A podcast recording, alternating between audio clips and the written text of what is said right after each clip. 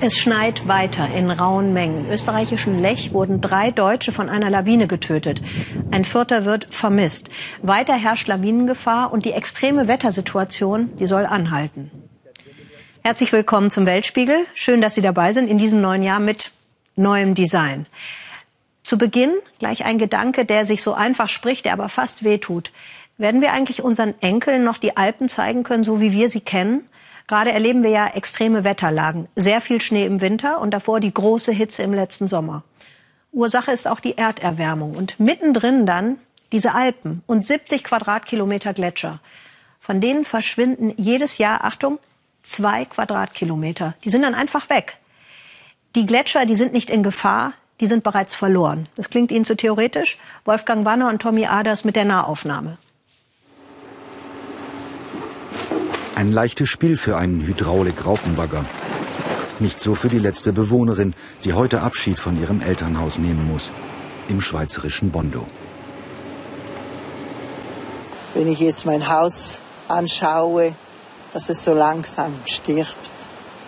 Und das macht mich schon traurig, aber ich bin ziemlich vorbereitet.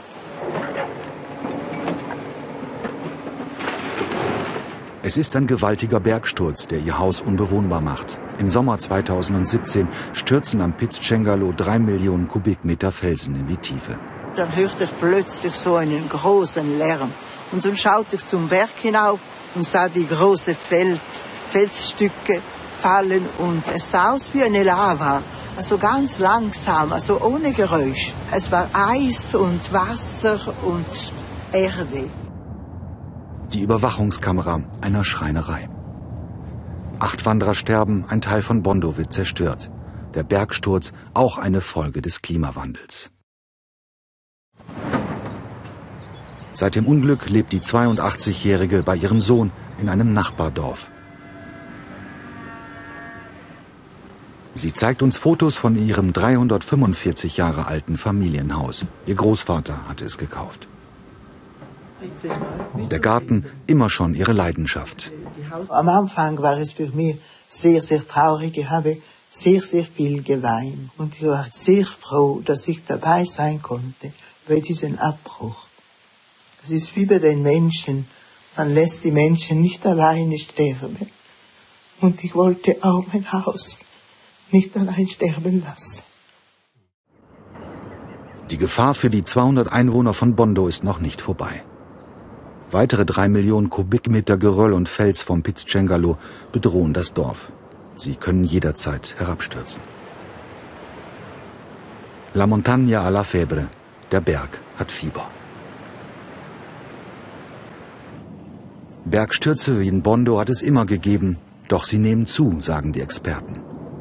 Auf der Zugspitze in Deutschlands höchstgelegener Forschungsstation suchen Wissenschaftler nach einer Erklärung und glauben, sie gefunden zu haben die immer größere Hitze in den Alpen.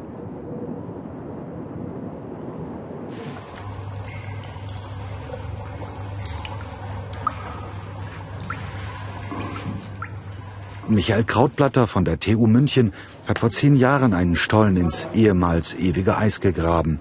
Wissenschaft auf allen Vieren. Ungezählte elektrische Sensoren durchleuchten die Zugspitze.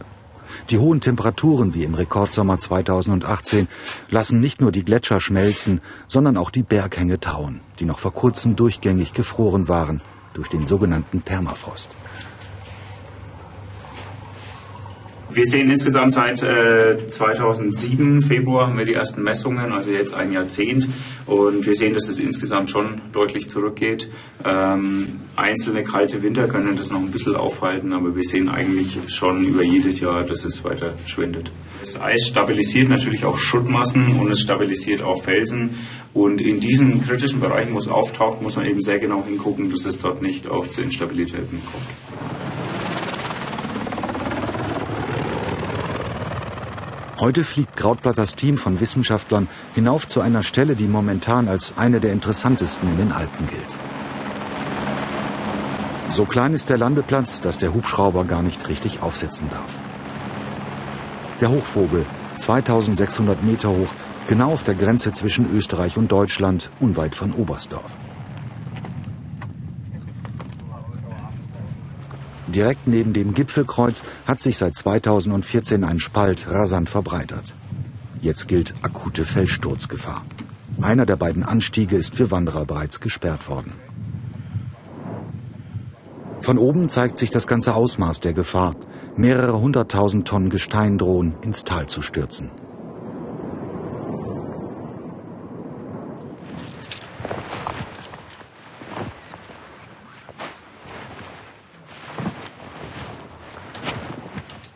Wissenschaftler haben beide Felsteile mit hochsensiblen Messgeräten verbunden und können auf den Millimeter genau ablesen, wie schnell der Spalt sich verbreitert.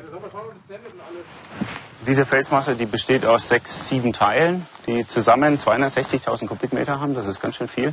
Ähm, und ähm, es bewegt sich, seit wir es messen, seit 2014, hat sich 30 Zentimeter bewegt und zurzeit einige Millimeter im Monat. Die Deformationen sind so stark und sind, äh, ändern sich so kurzfristig, dass es sein kann, dass es auch nicht mehr lange dauert. Also es kann auch sein, dass dies, dieses Jahr, nächstes Jahr runterfliegt. Das können wir nicht ausschließen.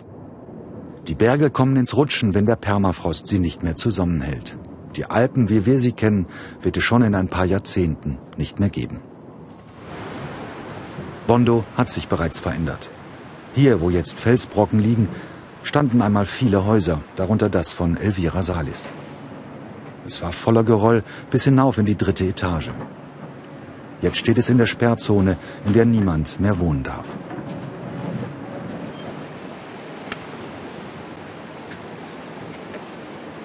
Wenn es ihr Haus schon nicht mehr gibt, denkt sich die ehemalige Lehrerin, dann will sie wenigstens weiterhin Zwiebeln, Erbsen und Bohnen pflanzen und ihre geliebten Rosen und Sonnenblumen säen. In dem kleinen Teil ihres Gartens, der den Bergsturz überlebt hat. Wenn Sie mehr über das Gletschersterben erfahren möchten, dann legen wir Ihnen die Doku im ersten, morgen Abend um 22.45 Uhr, gleich nach den Tagesthemen wärmstens ans Herz. Wenn es also in Bayern und in Österreich weiter so schneit und auch regnet, wie vorhergesagt, dann gibt es natürlich ein Problem mit dem Gewicht des Schnees auf den Dächern. In Moskau dagegen, da stapeln sich monatelang Schneemassen. Und man fragt sich, wie kommen die Moskauer eigentlich damit klar? Ein Thema für Demian von Osten. Ein bisschen fegen und streuen, das reicht nicht in Moskau im Winter. Was macht eine zig Millionen Stadt wie Moskau nur mit dem ganzen Schnee? Schon bei der Zahl der Schneeräumer gilt die Devise nicht kleckern, sondern klotzen. Außerdem soll der Schnee nicht nur zur Seite, sondern ganz weg. Diese Maschine schaufelt deshalb den Schnee direkt auf den LKW dahinter.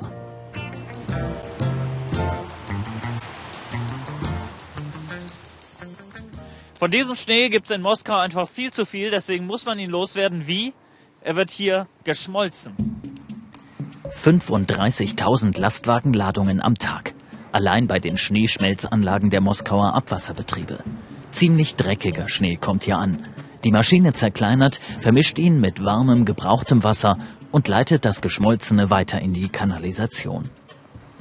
Früher wurde der Schnee aus der Stadt wegtransportiert oder in die Flüsse entsorgt. Das hat die Flüsse verschmutzt und um das zu verbessern, hat die Stadt die Schneeschmelzanlagen eingeführt. Doch Schneegefahr lauert auch von oben. Dachlawinen, festgehalten von Kameras russischer Autofahrer. Deshalb räumen Männer wie diese den Schnee vom Dach. Nicht immer sind sie so gut angeseilt wie hier. Erst vor wenigen Tagen ist in Moskau ein Schneeräumer in den Tod gestürzt. Die Schneeräumer Alexei und Alexander bei ihrer Arbeit im Moskauer Umland. Ihnen geht es längst nicht nur um den Schnee auf den Dächern. Wir räumen jetzt das Eis vom Dach. Wir wollen verhindern, dass Eiszapfen runterfallen. So sorgen wir für die Sicherheit der Bevölkerung.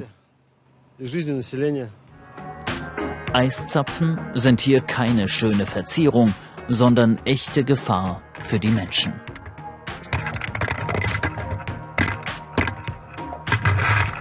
Wenn der Schnee leicht schmilzt, dann bildet sich eine fast fünf Zentimeter dicke Eisschicht am Rand des Dachs. Und das ist richtig gefährlich, wenn das runterfallen würde und auf die Leute treffen würde.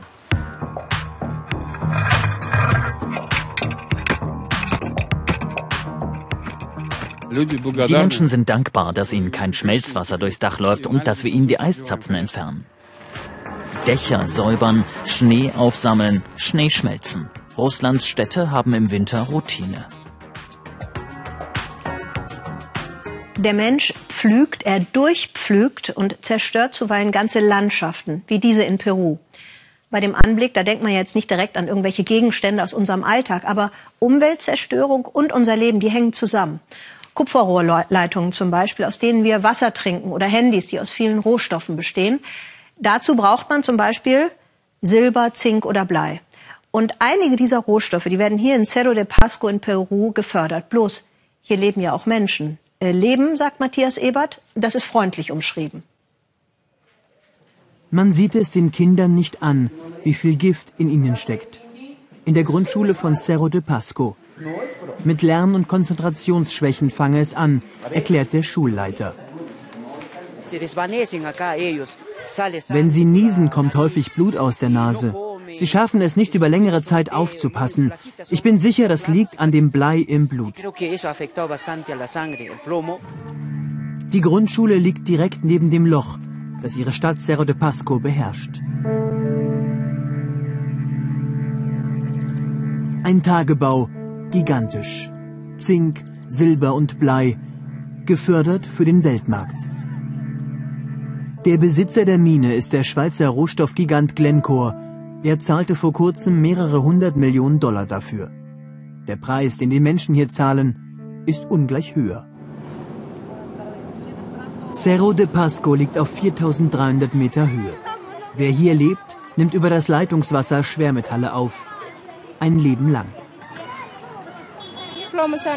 Das Blei macht uns müde. Das wirkt sich vor allem auf die Kinder aus. Ich habe Bauchschmerzen, Kopfschmerzen. Wenn ich meine Kinder bitte, eine Aufgabe zu lösen, werden sie schnell müde. Nebenan das Gesundheitszentrum. Bleikampagne steht auf einem Plakat. Hier können sich alle auf Schwermetalle untersuchen lassen. Bei allen Schwermetallen, Blei, Kadium, Kalium und Quecksilber, messen wir erhöhte Werte. Alle Einwohner liegen deutlich über den Grenzwerten der Weltgesundheitsorganisation.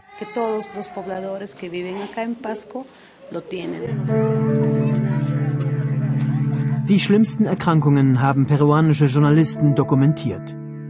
Kinder wegen vielfach überhöhten Bleiwerten, gefesselt an den Rollstuhl. Narben der Operationen.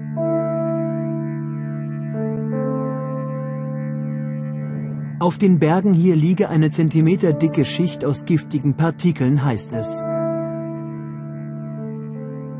Grund sei auch eine Metallschmelze ganz in der Nähe.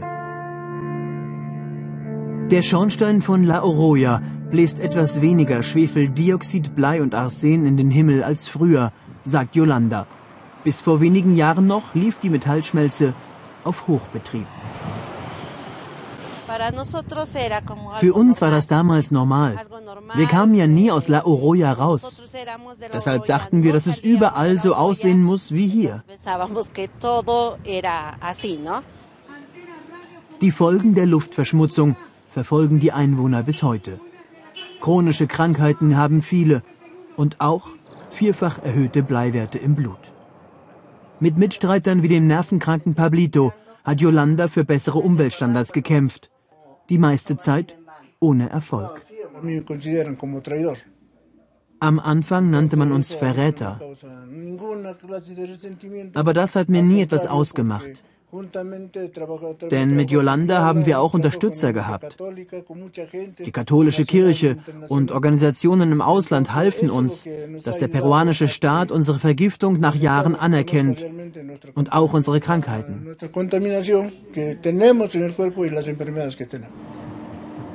Deshalb wurde die Schmelze von La Oroya mittlerweile runtergefahren.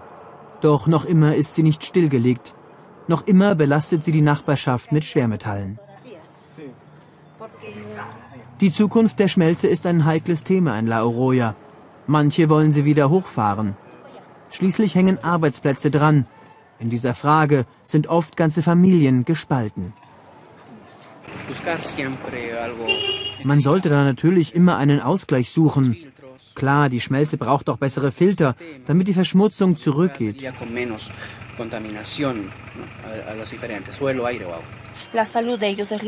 Mir geht es vor allem um die Gesundheit meiner Kinder. Da streite ich mich auch mit meinem Mann drüber. So wie er habe ich auch im Bergbau gearbeitet. Aber ich fordere mehr Verantwortungsbewusstsein von den Betreibern. Einer, der immer auf Seiten der Opfer stand, ist Pedro Barreto, Perus Kardinal aus der Bergbauregion.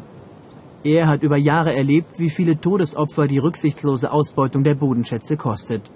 Oft durch ausländische Rohstoffkonzerne. Die Kirche ist nicht gegen den Bergbau.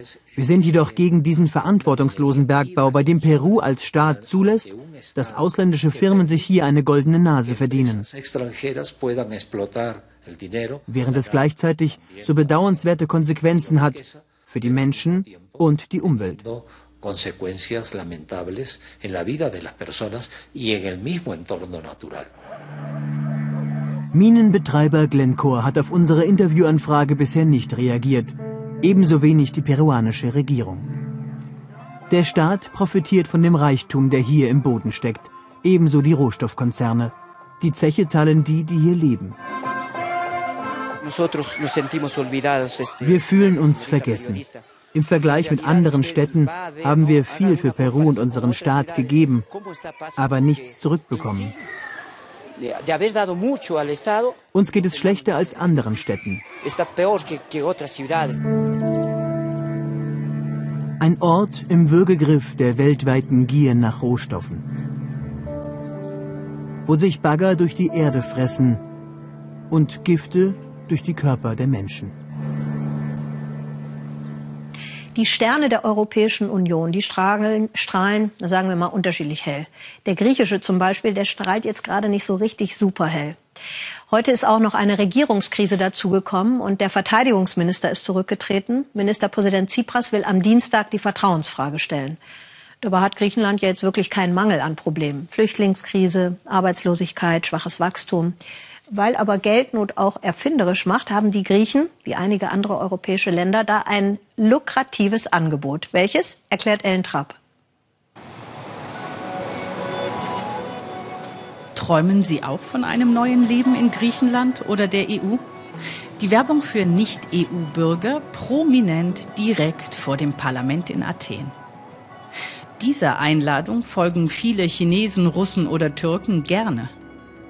Wer in Griechenland mindestens 250.000 Euro in eine Immobilie investiert, dem liegt die Europäische Union zu Füßen. Preiswerter ist der europäische Pass in keinem anderen Land.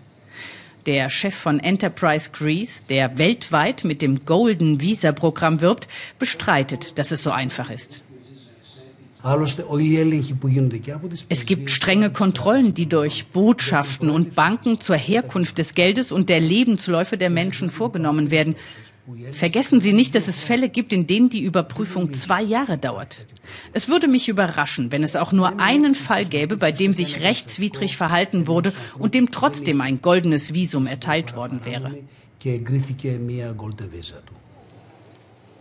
Doch das Geschäft mit den goldenen Visa brummt und die Nachfrage wächst stetig. Nikos Stepensis ist Makler und unterwegs mit seiner chinesischen Geschäftspartnerin. Das Haus ist fast fertig. Die Makler erwarten viele Interessenten in Athen. Manche Leute, die viel Geld haben, sind sehr an Luxusimmobilien interessiert, obwohl sie eigentlich nur das goldene Visum haben wollen. Die interessiert nicht wirklich das Haus, sie wollen vor allem lediglich die 250.000 Euro investieren, denn das reicht für Reisefreiheit in ganz Europa. Eigentlich dürfen die Chinesen nur 50.000 Euro pro Person aus dem Land bringen. Aber, das sagen die Makler ganz freimütig, es lassen sich immer Wege finden, die Regel zu umgehen. Uh, es gibt keine Einschränkungen und Kontrollen in Griechenland. Deshalb ist es auch so einfach. Man muss nur einen guten Agenten haben, entweder in China oder in Griechenland. Weder das chinesische Konsulat noch die Behörde für Finanzgeschäfte, die wegen Geldwäsche ermittelt, wollten unsere Fragen dazu beantworten. Wir treffen den Wirtschaftsberater Jens Bastian in Kolonaki, einem reichen Stadtteil von Athen. Hier investieren Chinesen gerne, aber die Wohnungen stehen dann oft leer.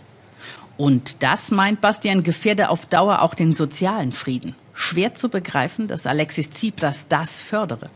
Linksradikal ist Tsipras nicht mehr, wenn er es denn überhaupt wirklich war, außer rhetorisch. In der Praxis sieht das anders aus. Er hat verstanden, dass er hier eine Art Goldgräbermentalität mit Blick auf das goldene Visa-Programm auch befördern kann. Es bringt nicht nur Investitionen, möglicherweise auch Steuereinnahmen in die Kasse und er kann sich ins Schaufenster stellen. Als ein Baumeister, der dieses Land aus seiner Sicht stabilisiert hat, der aber auch dieses Land geöffnet hat für ausländische Investitionen. Knapp 10.000 Pässe wurden in den vergangenen fünf Jahren ausgestellt und damit ungefähr eine Milliarde Euro in die griechische Kasse gespült. Ja, Griechenland bekommt wieder Investitionen.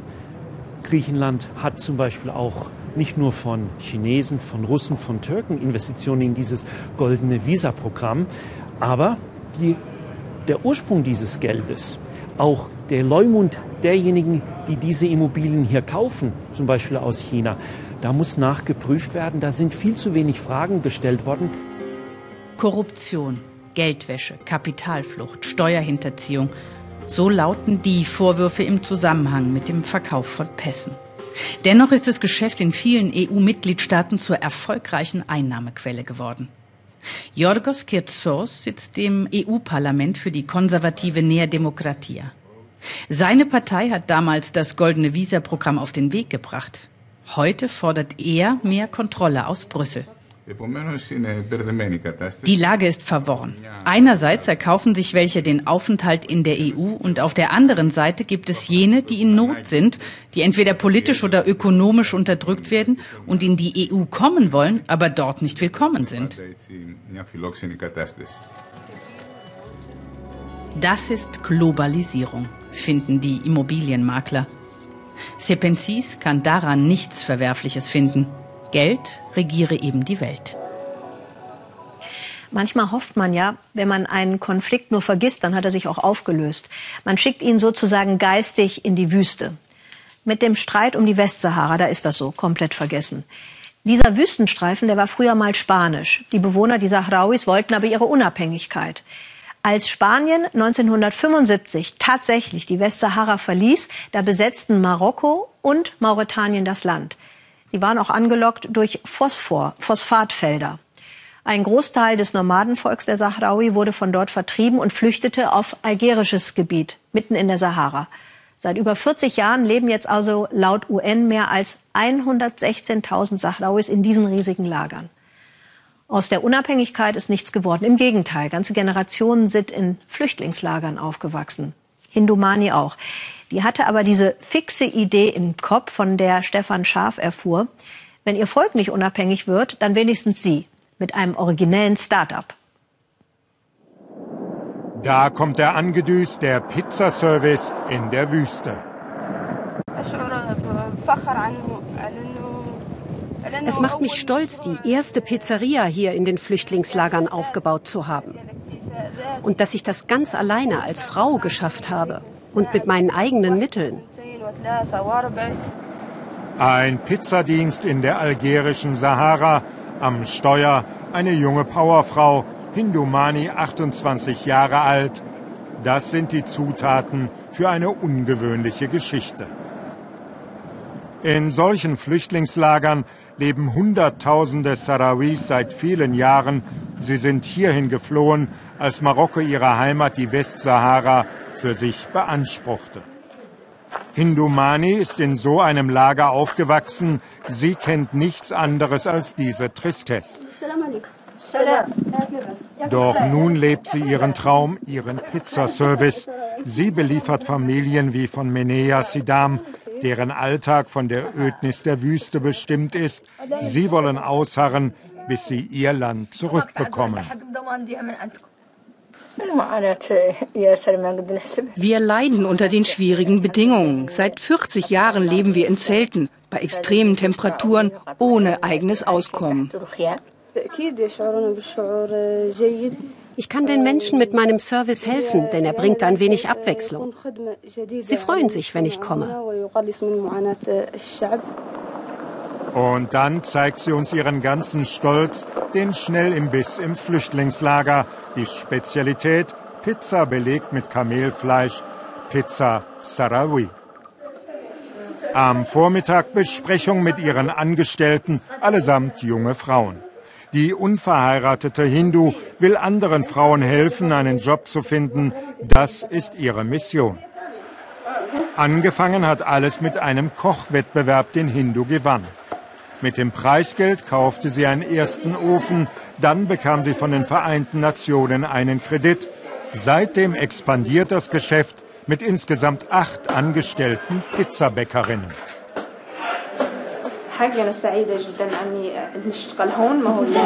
Ich bin sehr zufrieden, dass ich hier arbeiten kann. Viele Frauen möchten das, denn anderswo kriegst du keinen Job, so sehr man sich auch bemüht. Mir ist das ein Anliegen, dass ich Frauen beschäftige. Jugendliche finden in den Flüchtlingslagern generell kaum Arbeit. Und für Mädchen ist es noch schwieriger. Hindumani hat es geschafft. Mit solchen Clips wirbt sie für sich und ihre Kamelpizza. Wenn es Abend wird in den Flüchtlingslagern, dann läuft ihr Geschäft auf Hochtouren. Eine Pizza ist mit umgerechnet zwei Euro noch erschwinglich. Viele Menschen suchen Abwechslung vom monotonen Alltag. Und Hindu hat Kultstatus erreicht. Eine junge Frau, die ihr eigenes Geschäft führt und allein mit ihrer Pizza durch die Gegend kutschiert. Da staunen die Wüstensöhne. Ich bin so froh, dass es endlich eine Pizzeria hier im Lager gibt. Und ich hoffe, dass Hindu noch andere Projekte realisieren wird. Das ist schon außergewöhnlich, dass eine Frau eine Pizzeria alleine aufbaut und dass sie von morgens bis spät abends arbeitet. Das ist etwas Besonderes. Am nächsten Tag ist Hindu wieder unterwegs. Es geht vorbei an den Trümmern von abgeschossenen Flugzeugen, Spuren eines Guerillakriegs in der Wüste. Die Befreiungsbewegung der Sahrawi, die Polisario, hatte hier jahrelang gegen Marokko gekämpft.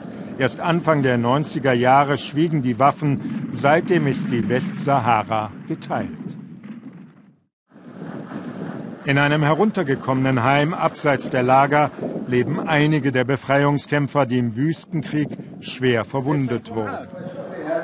Hindumani ist es wichtig, Solidarität zu zeigen mit ihrem Besuch und einer Gratispizza für Ahmed Hattari.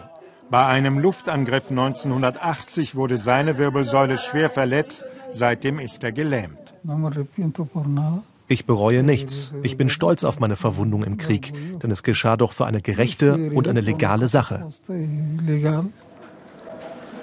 Doch die Wahrheit ist, der Konflikt um die Westsahara gehört zu den ältesten Afrikas und die Welt hat ihn und seine Kämpfer vergessen.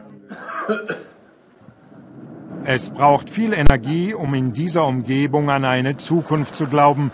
Hindumani hat sie mehr als reichlich und zeigt uns auf dem Rückweg noch schnell ihre zweite Pizzeria, die sie unlängst eröffnet hat. Auch hier arbeiten natürlich nur Frauen. Hindu hat eine Mission, als nächstes soll eine Bäckerei folgen. Und am Abend ist sie dann wieder in ihrer Zentrale unterwegs. Hindumani ist eine Frau, die anderen Mut macht. Ihr geht es um Kamelpizza, um Frauenrechte und die Zukunft der Sarawis.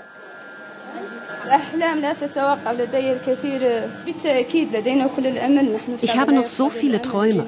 Ich hoffe, dass sich unser Leben irgendwann einmal ändern wird, dass wir auch als Volk unsere Unabhängigkeit bekommen werden. Ihre persönliche Unabhängigkeit hat Hindumani längst erreicht. Und das macht die Pizzeria in der Wüste zu einer ungewöhnlichen Erfolgsgeschichte. Übrigens, dem UN-Sondergesandten für die Westsahara und Ex-Bundespräsident Horst Köhler ist es im Dezember gelungen, die verfeindeten Parteien an einen Tisch zu bringen. Wir halten uns ja in Deutschland für halbwegs modern, weil man im Personalausweis in das kleine Kästchen eintragen lassen kann, weiblich, männlich oder divers. Divers ist das dritte Geschlecht und das gilt hierzulande als fortschrittlich. Da können die Schweden nur müde lächeln. Dort unterstützt nämlich die Regierung schon länger die sogenannte geschlechtsneutrale Erziehung. Das kann sogar bedeuten, dass manche Eltern nicht mal mehr sagen wollen, ob ihr Kind ein Junge oder ein Mädchen ist. Für sie ist es einfach nur ein kleiner Mensch. Norbert Lübbers, der hörte davon und er hörte ebenso von der heftigen Diskussion um diese geschlechtsneutrale Erziehung. Jelly ist vier Jahre alt. Und im Moment sind Dinosaurier das Größte. Puppen hat Jelly nicht. Und auch sonst ist alles etwas anders. Denn ob Jelly ein Junge oder ein Mädchen ist, das muss niemand wissen.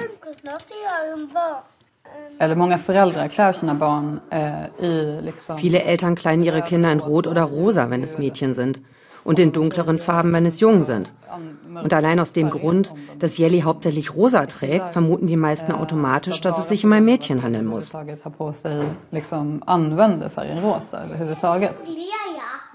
Miranda, Kim und Jelly, eine Familie aus Stockholm. Kim ist transsexuell und wird durch die Einnahme von Hormonen auch äußerlich mehr und mehr zur Frau. Jelly soll in einer Welt aufwachsen, die frei ist von Geschlechterklischees und Stereotypen. Und das fängt bei der Sprache an. Schon während meiner Schwangerschaft haben wir abgemacht, dass wir kein männliches oder weibliches Pronomen benutzen, sondern das geschlechtsneutrale Hen, bis Jelly es selber bestimmen kann. Oder Jelly es sich anders wünscht.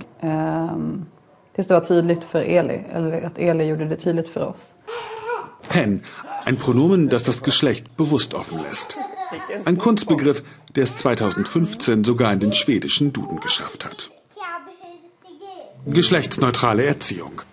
In Schweden ist das mehr als nur eine private Entscheidung. Auch Schulen und Kindergärten sind angehalten, stereotypen Geschlechterrollen entgegenzuwirken. Keine staatlich geförderte Einrichtung setzt diese Idee so konsequent um wie Egalia, Schwedens umstrittenster Kindergarten. Die Idee dazu hatte Lotta Rajalin. Ihre Vision, ein Ort der Gleichheit und Freiheit. Wir bevorzugen es, die Namen der Kinder zu verwenden. Wir sagen Lisa, Sarah, Mohammed und Karl, wenn wir über oder zu den Kindern sprechen. Oder wir verwenden den Oberbegriff Kind. Und das hat nichts damit zu tun, dass Junge oder Mädchen hässliche Wörter sind. Das sind sie absolut nicht. Aber unser Gehirn verknüpft Junge und Mädchen mit so vielen alten traditionellen Stereotypen, Erwartungen und Mustern. Ihr spielt doch alle gern. Gibt es denn eine von diesen Puppen, der man ansieht, dass sie fröhlich ist? Und woher wisst ihr, dass sie fröhlich ist? Weil sie einen fröhlichen Mund hat. Gefühl zeigen statt Geschlecht bestimmen. Das gilt für die Puppen und die Kinder. Die Wartelisten für Egalia sind lang. Viele Eltern, nicht nur gleichgeschlechtliche, wünschen sich einen Ort ohne Rollenklischees. Es gibt alle Variationen und das müssen die Kinder selber fühlen. Man kann Mädchen, Junge oder ein anderes Geschlecht sein. Aber man kann auch Mädchen-Mädchen oder Junge-Junge oder Mädchen-Junge oder Jungen-Mädchen sein. Wir mischen uns da nicht ein. Die neue Pädagogik verlangt auch neue Bücher. Erzieher Martin erzählt den Kindern von starken Mädchen und Frauen. Das ist Malala. Die nächste Person, über die ich etwas vorlesen möchte. Malala, Kämpferin für Kinderrechte in Pakistan und jüngste Friedensnobelpreisträgerin. Märchen von Mädchen dagegen, die nur darauf warten, dass der Prinz sie rettet, werden aussortiert. Und selbst einige Kinderbücher von Astrid Lindgren müssen dran glauben. Och då kanske man måste ändra lite. Man kanske kastar om Da muss man dann halt ein bisschen was ändern. Wenn zum Beispiel die Männer zu sehr im Mittelpunkt stehen, dann gibt man ihnen Frauennamen. Oder man ändert die Pronomen er und sie und verwendet stattdessen das geschlechtsneutrale Wort hen. Kritiker der geschlechtsneutralen Erziehung schütteln den Kopf. David Eberhardt ist Psychiater, Buchautor und selbst Vater von acht Kindern. Dass sein Sohn Nils gerne den Eishockeyschläger rausholt, ist für ihn selbstverständlich. Jungs toben gern rum, sie raufen sich. Sie neigen viel mehr als Mädchen dazu, so zu spielen. Und das Interessante ist doch, dass das biologisch veranlagt ist. Biologie oder doch Erziehung und Gesellschaft? Wer oder was bestimmt letztendlich, ob Jungen tatsächlich lieber Eishockey spielen als Mädchen? Wenn man will, dass das Kind einfach nur Kind ist und nicht etwas, das wir bestimmen, dann ist es das Beste zu sagen, Jungs sind Jungs und Mädchen sind Mädchen und nichts anderes. Man muss die Kinder keiner Gehirnwäsche unterziehen. Delusional. Gehirnwäsche? Gar Genderwahn im Kindergarten? Nein, sagen die Pioniere der geschlechtsneutralen Erziehung. Aber bei ihnen dürfen Jungs auch mal Tütü tragen. Es ist ja nicht das biologische Geschlecht, das wir ändern wollen. Die Kinder haben ihre eigene Biologie und die gehört ihnen. Da mischen wir uns nicht ein. Uns geht es darum, dass sie Fertigkeiten, Wissen und Gefühle entwickeln, unabhängig von ihrem Geschlecht. Miranda lebt längst jenseits gängiger Geschlechternormen. Dass sie damit oft aneckt, nimmt sie in Kauf. In der U-Bahn wurde sie schon als Extremistin beschimpft, weil sie das Geschlecht von Jelly nicht verraten wollte. Okay? Es fühlt sich beängstigend an, herauszustechen und nicht so zu sein wie alle anderen. Vielleicht denken die anderen Eltern auch, es sei ihre Aufgabe, die Kinder möglichst angepasst zu erziehen, dass sie es damit ihren Kindern so einfach wie möglich machen. Pronomen verändern, Spielzeug bewusst aussuchen, das Beste fürs Kind wollen. Das ist für Jellis Eltern das Wichtigste. Und ob Jelly ein Junge oder ein Mädchen ist, bis zum Ende der Dreharbeiten ist das ein Geheimnis geblieben. Hm. Und übrigens, nicht nur unser Design ist neu, wir haben auch einen neuen Podcast mit dem Titel Weltspiegel Thema. Und in der ersten Episode geht es um das Gletscherschmelzen. Finden Sie in der ARD Audiothek oder auf unserer Website. Klick, klick und Sie wissen mehr. Jetzt wünschen wir Ihnen noch einen schönen Abend hier bei uns im Ersten. Tschüss.